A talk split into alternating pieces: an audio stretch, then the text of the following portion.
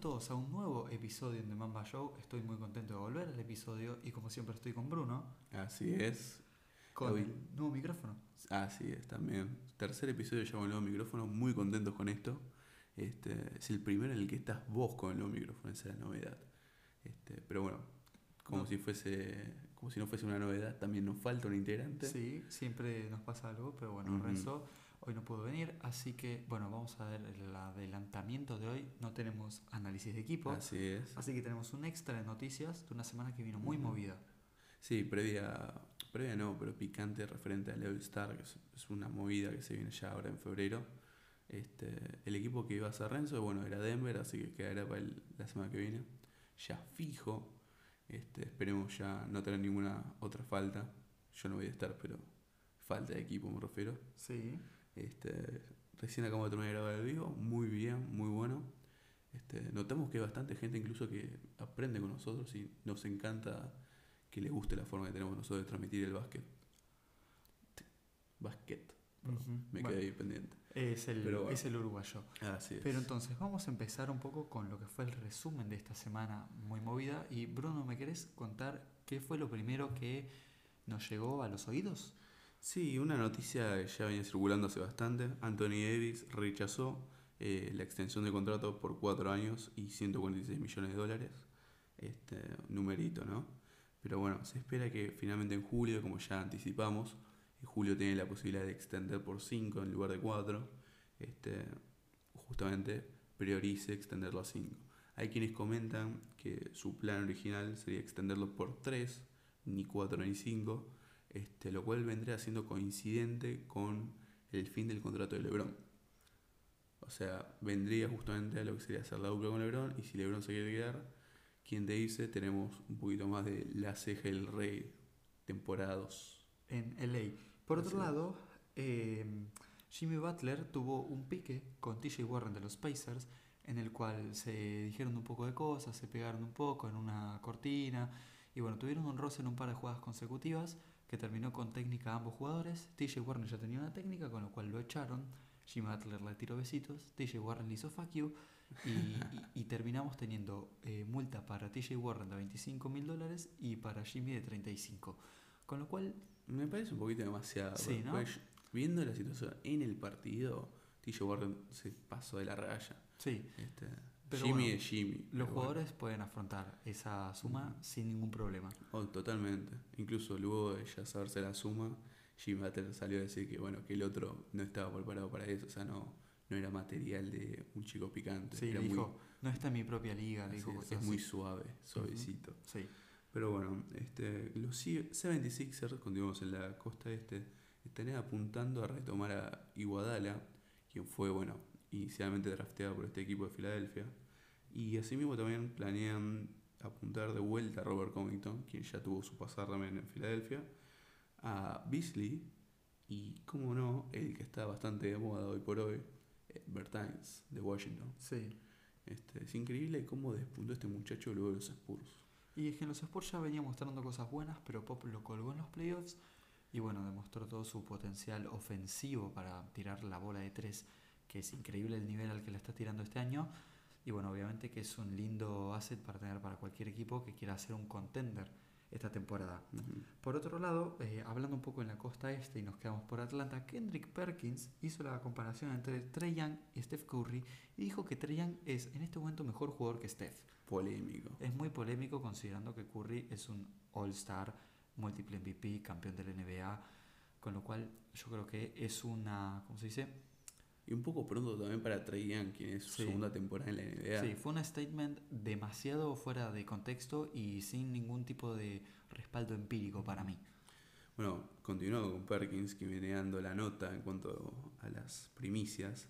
Este, tuvo un otro leve pique en las redes sociales junto con Kevin Durant, cuando él, anunciando previo a su programa en ESPN, eh, disculpe, me ando un poco mal de garganta, eh, anunció que va a estar hablando del mejor jugador que tuvo Oklahoma en sus vestidores, dando como previa que iban a estar hablando de Russell Westbrook, ¿no?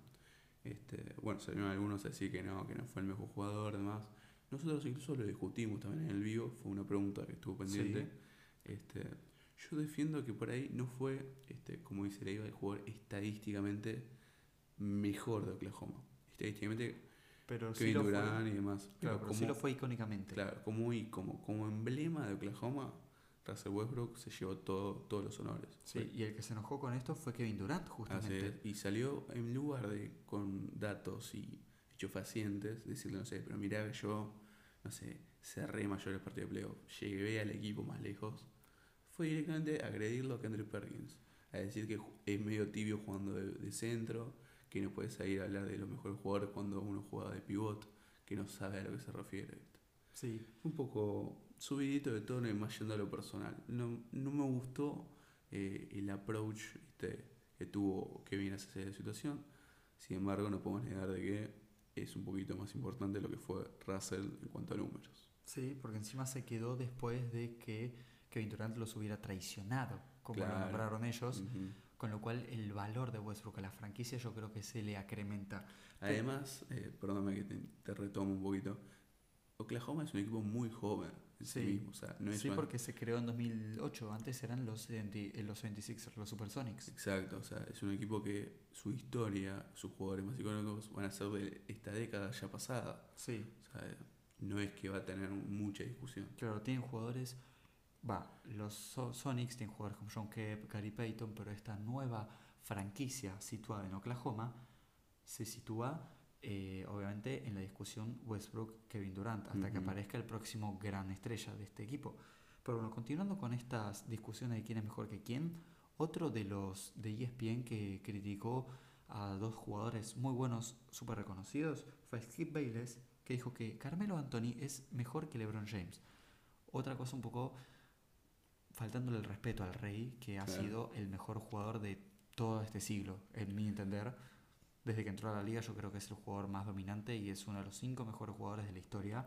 Yo creo que falta el, re- el respeto comparándolo con Carmelo, que ha tenido cinco años al máximo nivel. Ujú. Y LeBron lleva al menos 15.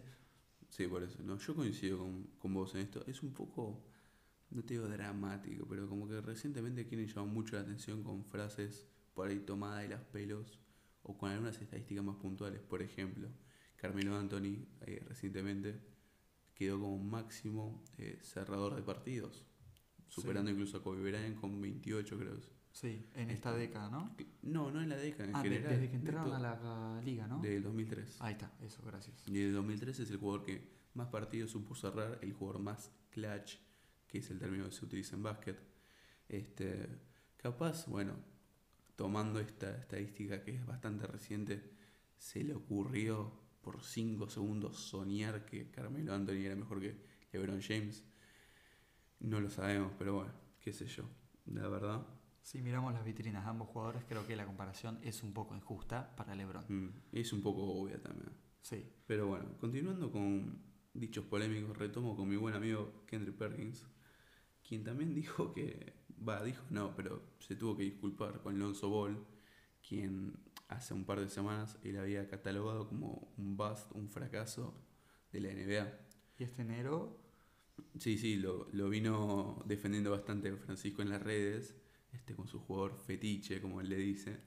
Este, tuvo una, muy buena remontada, diría yo. Sí, sí. ¿Querés explicar brevemente cómo...? Bueno, básicamente los últimos seis partidos, o mejor dicho, desde que empezó el año, Lonzo está promediando más de 20 puntos, con más de 6 asistencias y media, con lo cual eso no me parece que sea categoría de bust para un jugador. Así que yo creo que está manteniendo un nivel muy bueno y si logra tener la cabeza enfocada en el lugar que debería tenerla, me parece que tiene potencial para incluso llegar a ser un All-Star algún día. Eh, Obviamente tiene que mantener una temporada así durante toda su carrera, pero bueno, es algo que veremos eh, en los años que vienen, pero yo le tengo fe viendo lo que está demostrando ahora. Sí, si sabe mantener el nivel que tiene hoy por hoy a lo largo en una media, estaría perfecto. Sí, Esperemos que siendo un jugador joven todavía se tenga ese lugar para seguir mejorando y por lo menos mejorar el tiro. Eso es algo que todo el mundo le pide. sí, bueno, está tirando arriba del 40% este nuevo año, lo cual no es menor. Pero bien, continuando, eh, me toca a mí ahora, ¿no? ¿Cómo no? Bueno, vamos a meternos un poco en lo que es el All-Star. Tenemos confirmado que Trey Young ya va a ir al concurso de triples y lo invitaron a Doncic, que todavía no dio ninguna indicación de que va a ir. Dubitativo. Eh, Dwight Howard aceptó ir al concurso Volcadas. Después de 10 años va a volver al concurso, donde participó por última vez en 2009 y perdió con Nate Robinson. El icónico salto sobre Superman de Sí. Nate Robinson. Derrick Rose confirmó que va a jugar el Skills Challenge, nada más porque es en Chicago y quiere volver a Chicago. Y Zach Lavin, al parecer, habría aceptado la oferta para ir al Dunk Contest de vuelta y tomarse su revancha y, bueno, defender su título, que como estuvo lesionado no pudo recuperar porque, bueno, no podía saltar muy bien la última vez que participó. Entonces ahora viene por la corona de vuelta. Pero recordemos que él viene defendiendo un back-to-back y eliminando lo que fue el All-Star anterior. Este sería su tercer intento consecutivo, Sí. podríamos tomarlo. Este, El pero- primero lo ganó muy bien, el segundo para mí fue para Aaron Gordon, pero fue el mejor concurso de volcadas que vi en mi vida, De la década por lo menos. en mi vida al menos. Y llevo 20 años, así que no recuerdo uno que sea tan bueno. Capaz el de Vince Carter, pero en Sí, ese momento yo no nací, con lo cual Claro. no aplica. Aparte fue más individual, pero un duelo Sí. así como tal fue Aaron Gordon y Sí. Zach Lavin. Muy épico. Eh, continuando de la mano de- del All-Star, polémica en la votación de Kyrie Irving en el este, estando segundo él en las votaciones sin haber jugado ningún partido.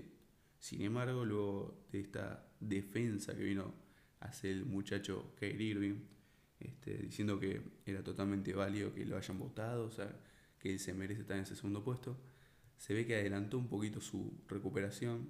Aparentemente dentro de una semana estaría volviendo a las canchas. Eh, recordemos que este, el All-Star comienza el principio de febrero, así que le queda un, un par de semanas como para decir, sí, realmente me lo merezco, ¿no? Claro, recordemos que el voto de la gente es un 30%, el voto de los dirigentes y coaches es Ujú. otro 30% y el voto de los jugadores es un, ya perdí la estadística porque no sé Otro sumar. 30%. Sí, es como un 30 o un 40% me Ujú. parece que me da el, el resultado, con lo cual el voto del público no es lo que más importa como solía pasar hasta 2015, que luego cambiaron las reglas para que jugadores como Carmelo, que tenía una mala temporada, o incluso Kobe Bryant, no participen de estas cosas cuando no son jugadores merecidamente All-Stars. Asimismo también es un pequeño filtro que pueden tomar los dirigentes y mismo los jugadores para sentar un nivel más competitivo, como quien dice.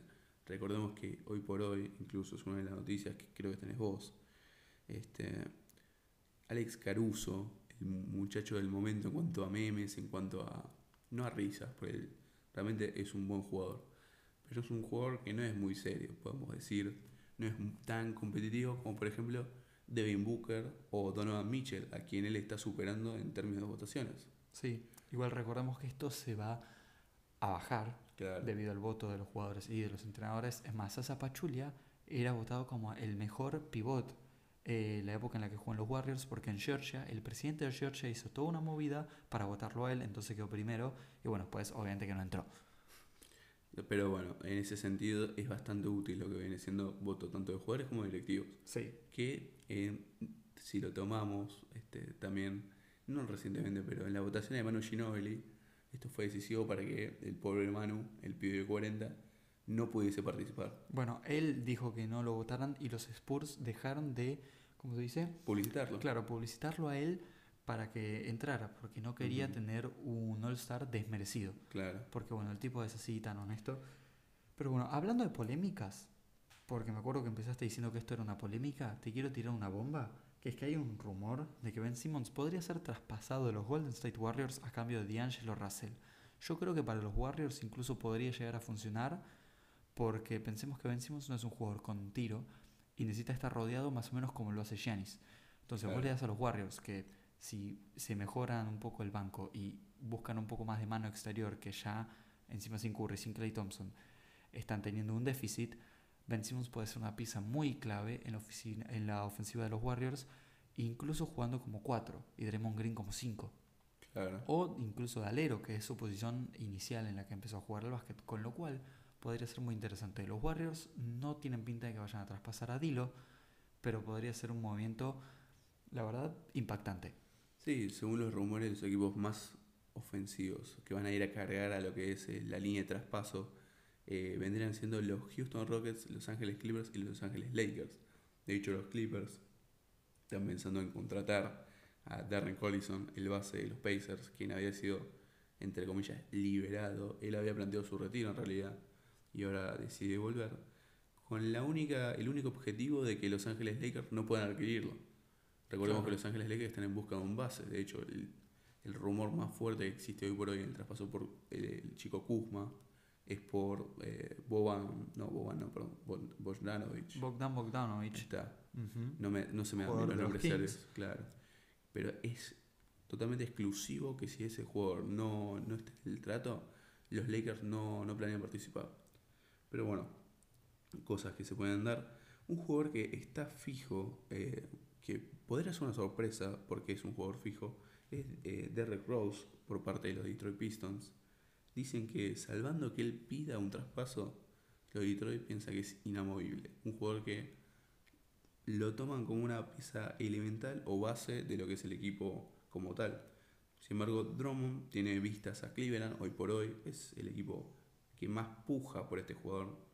Y Van Fleet también podría en agencia libre dirigirse hacia los Detroit Pistons. Dando la nota, me, me dan a entender, este, no hace del 2003 yo diría que los Detroit Pistons no son tan llamativos como últimamente. Y recordando un poquito el equipo de Van Fleet, Toronto, estarían en busca de Galinari. Así mismo también los Celtics, quienes ya comentaron públicamente que están en busca de un ala pivot o un pivot en sí mismo que le pueda hacer frente en el este a Giannis Antetokounmpo. Bueno, Drummond tendría mucho sentido para los Celtics porque es una posición en la que la verdad no tiene ningún tipo de profundidad, salvo Taco Claro. Tuesday. Pero bueno, hablando de profundidad y de pivots, vamos Mira. a hablar un poco sobre el pivot más dominante en la historia, que es En la historia. en la historia, que es Shaquille O'Neal. ¿Por Sí, qué bueno, tenés planteó que él y Kobe Bryant le ganarían en un 2 contra 2 a LeBron y Anthony Davis? A mí me parece que sí. O sea, yo no creo que Anthony Davis se pueda cargar a Shaq porque era otra masa, era una No, mole, era no. otro tipo de básquet, que en un 2 contra 2 es mucho más fácil abusar porque no hay ayudas, no hay... Es mucho más difícil eh, jugar al modo moderno en la NBA en un 2 contra 2. Yo creo que ganarían fácil. Sí, yo diría que tanto LeBron como Anthony Davis son jugadores en sí mismos parejos, entre comillas, entre ellos mismos. Sin embargo, Kobe es un alero asesino, literalmente asesino. Y Shaquille es el pivot más pivot que haya visto en la historia. Y Kobe nunca perdió un 1 a 1, según lo que él cuenta. Por eso, entonces, teniendo dos extremos contra dos medias, por ahí en una sumatoria de nivel estarían parejos. Pero individualmente no, no hay chances. Estamos todos de acuerdo que ganarían eh, la vieja dupla de los Lakers. Si continuamos con los rumores, va, rumores no, perdón, este, Joel Embiid, no sé si lo viste La foto el dedo. Creo que la mandé yo, o sea, yo, yo lo vi en vivo y lo mandé al grupo y dije, ah, lo que le pasó en Vid. No sé si yo mandé la foto, creo que fue a Renzo, no lo recuerdo. No, la verdad yo tampoco. Pero para que se den una idea, si tu dedo sale a 0 grados de lo que viene siendo la palma, a él le, le salió a 45 grados. Sí, fue- Realmente Doloroso verlo. no es, una- no es un. No es que se le dislocó el dedo, realmente se le desvió por completo. Pero bueno, comenta que estaría de una a dos semanas afuera de, de, De las canchas. Claro, de las canchas, voy a decir de temporada, no sé por qué. Justamente porque se va a tener que operar. este, como he mencionado, no es simplemente una dislocación de dedo. eh, seguramente se le tenga que reajustar tendones en un que otro ligamento. Y bueno, otro jugador, y ya me adelanto con la noticia, aprovechando de, de hablando de operaciones, eh, Blake Griffin se, mu- se mudó, no, se movió a Los Ángeles, Los Ángeles, Lakers. se movió a Los Ángeles, perdón, porque va, va a sufrir, va a realizarse, mejor dicho, una cirugía de rodilla season ending, diría no- el Bushnarowski, Bushnarowski, no, los medios, los portales de, de noticias. de noticias de. Estados Unidos, eh, que bueno, no dice cuánto tiempo sería, ni dice la complejidad de la cirugía. Pero se sabe que si se opera, no juega más no por toda la más, temporada. así es. Y como viene los Detroit Pistons en un octavo, noveno, Sí, séptimo en el mejor de los casos, yo creo que al no tener chances eh, no es necesario arriesgarlo. están siendo bastante agresivos en lo que vienen siendo los traspasos. O sea, Sí. yo creo que a esta altura y con lo- tantos rumores alrededor de Drummond, Blake Griffin recientemente operado y apostando un futuro alrededor de D. Rose y quien te dice Van Vliet, este, están más apuntando al año que viene, están apuntando más a una pseudo reconstrucción entre ellos mismos. Bien, y sobre todo pensando que el futuro no se les ve tan bien con los contratazos que tienen, con lo cual podrían ir soltando y ganar cap space porque están pagando el lujo, están pagando el, el, tax de lujo, que como no son contenders, es al pedo que lo paguen. Ah, Pero bueno, esas son decisiones de los dueños. Por otro lado, eh, hablamos un poco de Scottie Pippen, porque dijo que los Mavericks se ven como candidatos al título. No, no en el futuro, no si consiguen otra estrella, como es lo que se plantea alrededor de todos los medios, que necesitan a Bradley Bill o un jugador así. No, dice que hoy en día estos Mavericks son candidatos al título. A mí me parece que está tomando de la buena. Pero no creo que sea muy, muy analizado eso. Si tienen un mes de lujo en sus mejores momentos, yo no lo veo imposible. A ver, es cierto que estaban terceros en el mejor momento de Luca y cuando por Porzingis empezaba a repuntar y no se lesionaba, pero hoy perdieron masacrados por los mismos Lakers, que son los primeros en la conferencia. Con lo cual. Si estuviesen en el este, yo te digo que tranquilamente pueden llegar a la final. Sí, en el este tienen más chances, pero lo que es el oeste, sobre todo pensando que los Clippers se van a guardar mucho para los playoffs, yo no creo que sea lo correcto decir que son contenders para este año. Pero bueno, veremos cómo les va en el draft, veremos a quién consiguen en la agencia libre, vamos a ver qué pasa y si agarran una estrella más, ahí sí que yo los veo con muchas más chances. Yo la verdad que mencionaste Bradley Bill para los Mavericks. Yo lo vería de vuelta como un John Wall y un Bradley Bill.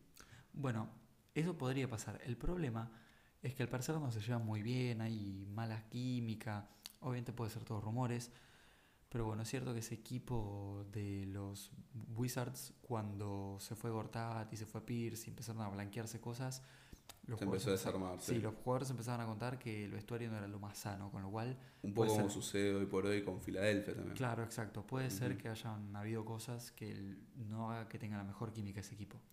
Pero bueno, eh, hablando de química de equipos, el reciente coach de Cleveland dijo que estaba cansado de jugar como unos Thugs, T-H-U-G-S. Este, se lo dijo principalmente a sus jugadores. Esto se tomó un poco mal, ya que el término que yo menciono, Thugs, se, se interpreta más como pandillero, más eh, no, no tanto agresivo, sino más sucio. Como brutos. Claro, como, claro, como más mala leche, llevado lo argentino.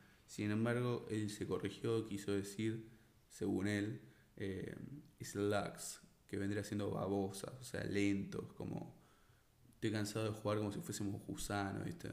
Sí. Eh, que es un poquito más entendible, porque realmente el, estilo de juego de Cleveland es mucho más reservado, no es tan, eh, como te digo, en combinación o tan ofensivamente con un ritmo continuo, este, posiciones cortas. Es como un equipo que no sabe qué hacer.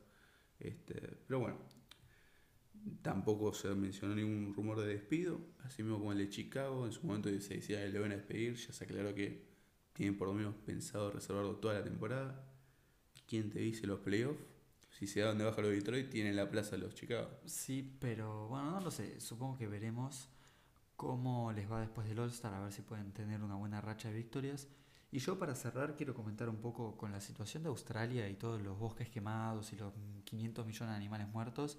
Los jugadores de Australia que están en este momento en la liga Son se vieron, cuantos también. Sí, se vieron muy conmovidos por esto y donaron un montón de millones. Patty Mills eh, ayer estuvo en una entrevista con Adrian Wojnarowski en su podcast y dijo que sí, que había donado un montón, que había hablado con sus colegas australianos y que todos estaban dispuestos a donar plata y recursos y hacer que a través de sus plataformas y digamos su posición de famosos visibilizar un poco el problema y tratar de que los demás jugadores y el resto del mundo básicamente contribuya con el problema de Australia, que no solo de Australia, sino que va a terminar siendo de todo el mundo con esta ola de calor y todo esto que está pasando.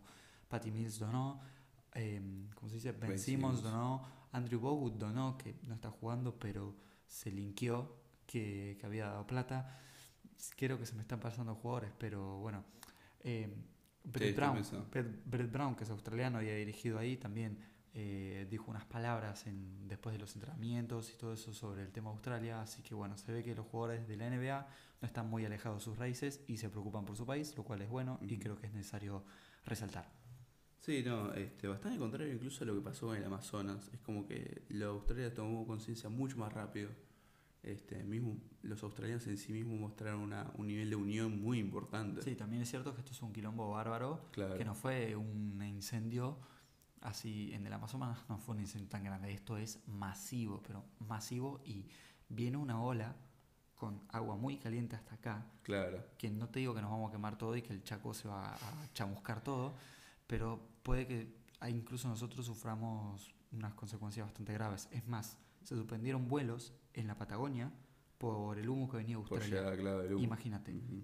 Pero bueno, yo lo que quería hacer énfasis era a la unión australiana en el sentido de camaradismo, ¿viste? Sí. Eh, que es bastante presente. Hablando de camaradismo y quien te dice resolver asuntos mano a mano, CJ McCollum propuso para el All-Star bastante novedoso, porque CJ McCollum es bastante de perfil bajo, podríamos decir, en términos de, de políticos de la NBA.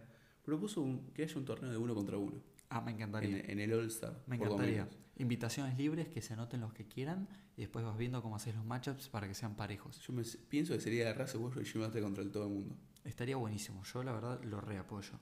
Pero bueno, este, yo creo que esto realmente no incentivaría tanto a, a la unión, sino más que a la enemistad por ahí. No, pero es, es- es competencia sana. Pueden hacer como máximo tres piques, cosas así como para que sea rápido y... Tipo un black top. Sí, sí, que no Mm. sea tan así físico.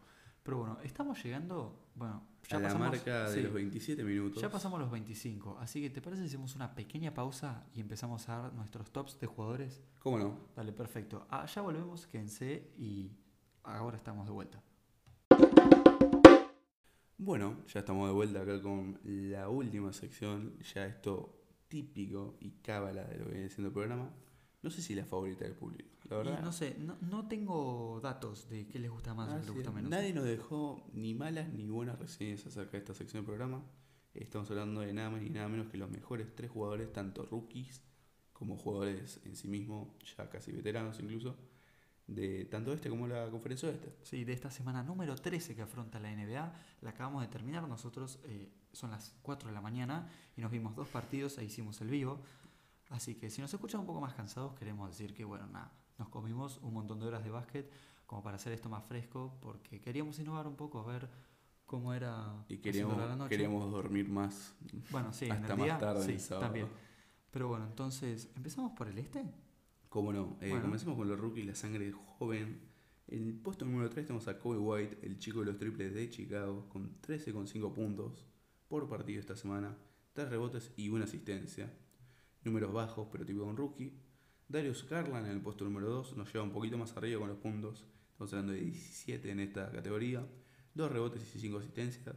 Bastante bien en cuanto a puntos.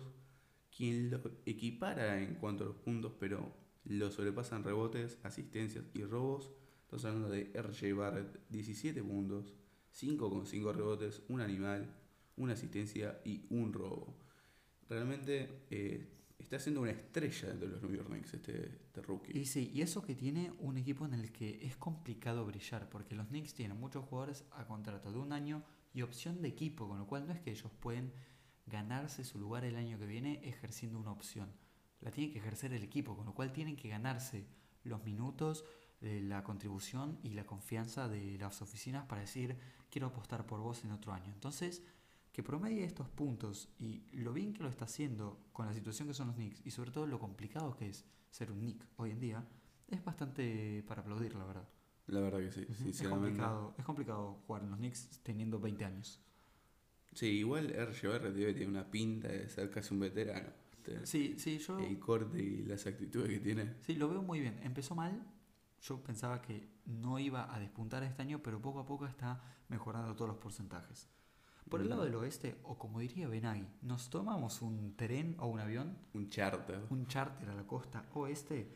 Eh, vamos a empezar entonces con el Rocky número 3 en mi lista, que es Jackson Hayes. Lo vimos jugar hoy. Nuestro frente- favorito de la noche. Sí, yo. lo vimos jugar hoy frente a los Pelicans. eh, fr- frente a los Knicks, perdón, para los Pelicans. En la semana, 11 puntos, 6 rebotes y medios, una asistencia y unos monstruosos 2 tapones por partido. Interesante, para un muchacho justo para un pivoto. que no llegó a los 20 minutos por partido. Mm, Muy interesante, la verdad. En segundo lugar, Jared Culver, que ya estuvo en este podio un par de veces, pero ha tenido una temporada muy difícil, muy complicada. que ahora se ve que esta semana se inspiró, tuvo un partido en el que superó los 25 y bueno, sus promedios son 15 puntos, 5 rebotes, asistencia y media con dos robos, demostrando ese potencial defensivo que tiene, por el cual Minnesota le gustó esa calidad de triples y defensas, que ahora es muy moderna en la NBA, el caso Robert Covington. Es bastante faltante el tema de robos hoy día también. Sí, es cierto, es más por eso lo incluí, porque hay jugadores que promedian más de un robo que es raro, la verdad, sobre todo para los Rockies. Y bueno, en el número uno de la semana, ninguna sorpresa acá, ya Morant, 20 puntos y medio, 4 rebotes y medio, 9 asistencias, más un robo, obviamente. Bastante bien para Jamorant. Así Eh, que en Renzo se había comprometido a sacar el número exacto de cuántas veces han aparecido el número uno, Ah, sí, eso. eh, tanto los rookies como los jugadores, este, en nuestros podios, ¿no? Sí, tenemos que hacer Pero- el ranking. Nos dimos cuenta que tanto Yamorán como por ahí, no sé, Pascal o mismo Roger Barre del lado del este, eh, son jugadores que ya vienen bastante repetidos en el top 3. Y bueno, es para que también darles un cierto consideración, ¿no?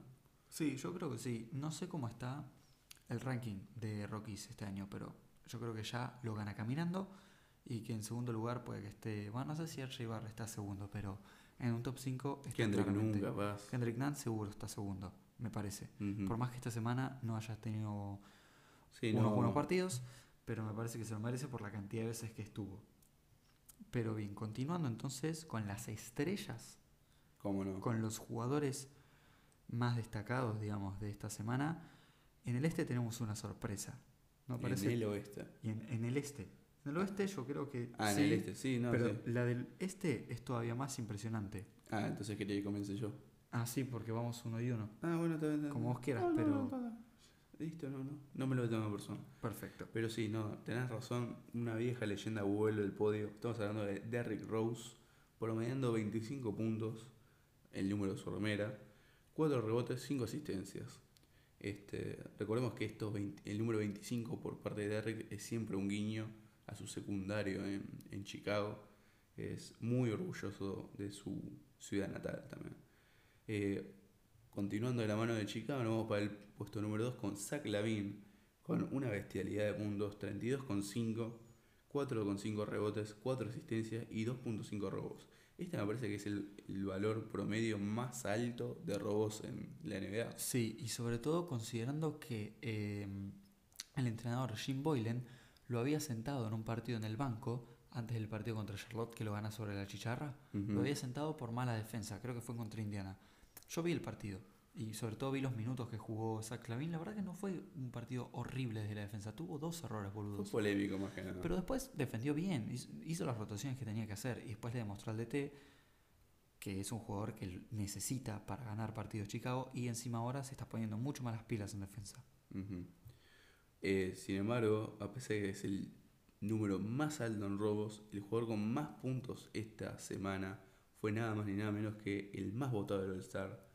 Estamos hablando de Trey Young con 33 puntos promedio, 6 rebotes, el mayor reboteador en este top 3, 9 asistencias, el mayor asistidor en este top 3 y un robo. Ya, bueno, ya mencionamos que no es la estadística más alta, pero sorprende la cantidad de robos eh, en, ¿cómo te digo?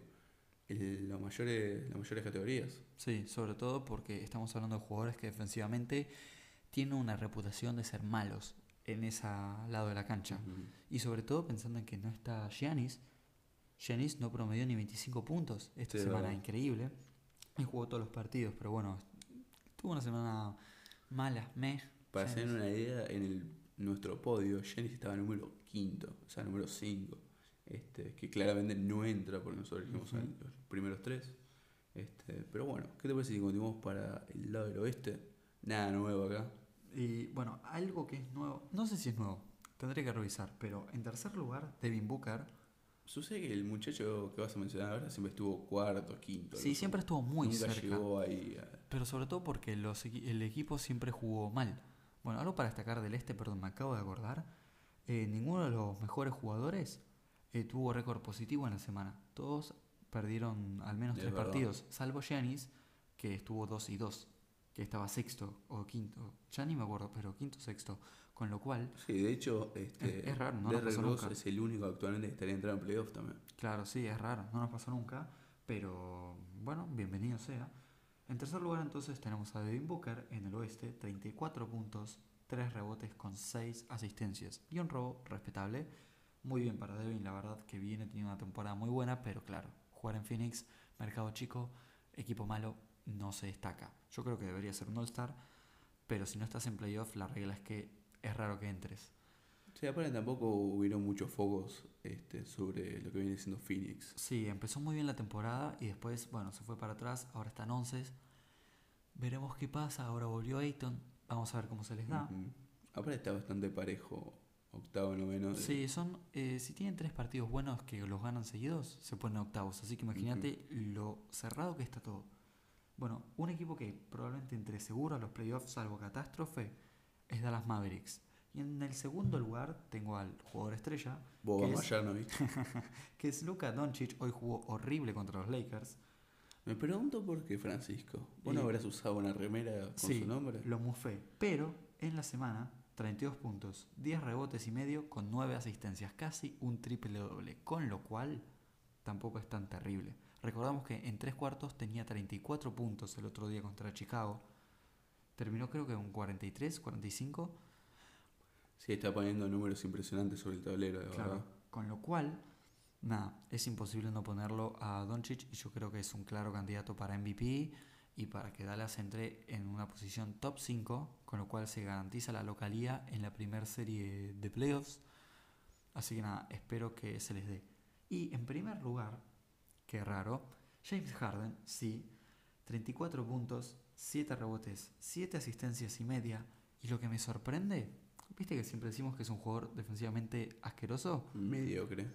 Bueno, se tomó muy en serio las críticas. Viste Esta que a- semana. Claro, viste que a Embiid le pasó que Jack dijo, para ser un grande tenés que promediar arriba de 28 y clavó 35 al partido siguiente.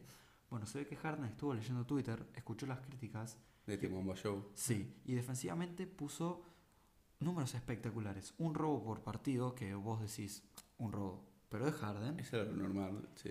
Pero lo que es impresionante, dos tapas. Nada mal. Dos tapas para James Harden. El número de tapas también está bajo dentro de la liga, de hecho. Sí, Este, Es que solamente los pivots son los que más tapas tienen y la verdad los pivots no, no entran mucho en nuestros tops porque no son los jugadores más usados en ataque, aunque el otro día, ayer en realidad, eh, los Cavs y los Pistons tuvieron una batalla en la pintura con Drummond y eh, Tristan Thompson, que Thompson tuvo 35 rebotes, perdón, 35 puntos con 18 rebotes y Drummond tuvo 28 puntos con 22 rebotes. Fue tremendo, se fue a overtime, lo definió Derrick Rose, pero Kevin Love entró en el overtime, fue un asesino, metió un triple y ganó el partido. Pero bueno, eh, No deja de dejarse de lado un poco la defensa. Sí, han habido tiempos en los que se han promediado cuádruples dobles en tanto a eh, tapones, rebotes, asistencias y Sí, bueno, puntos. es una, es una estadística que no ha pasado hace 20 años. El último Claro. que ha tenido. Allen esta- Iverson, pero con robos. Ah, Allen Iverson fue. Con robos. Yo tenía el dato de que el último que se hizo un cuádruple doble fue David Robinson. Mm, si la memoria no me falla, por mí era Allen Iverson con los robos. Bueno, capaz pueden estar muy cerca en el tiempo entre Capaz que lo Robinson con los lo hizo. tapones, pero. Claro, sí, Robinson lo hizo con tapones, pero hay que ver. Ujú. Capaz lo hicieron en un año igual o un año uno y al otro año el otro, con lo cual no debe haber tanta diferencia de tiempo. Luego, si nos acordamos, lo vamos a subir en, en Sí, Instagram. nos por ahí. subimos al Instagram a ver quién tuvo la razón.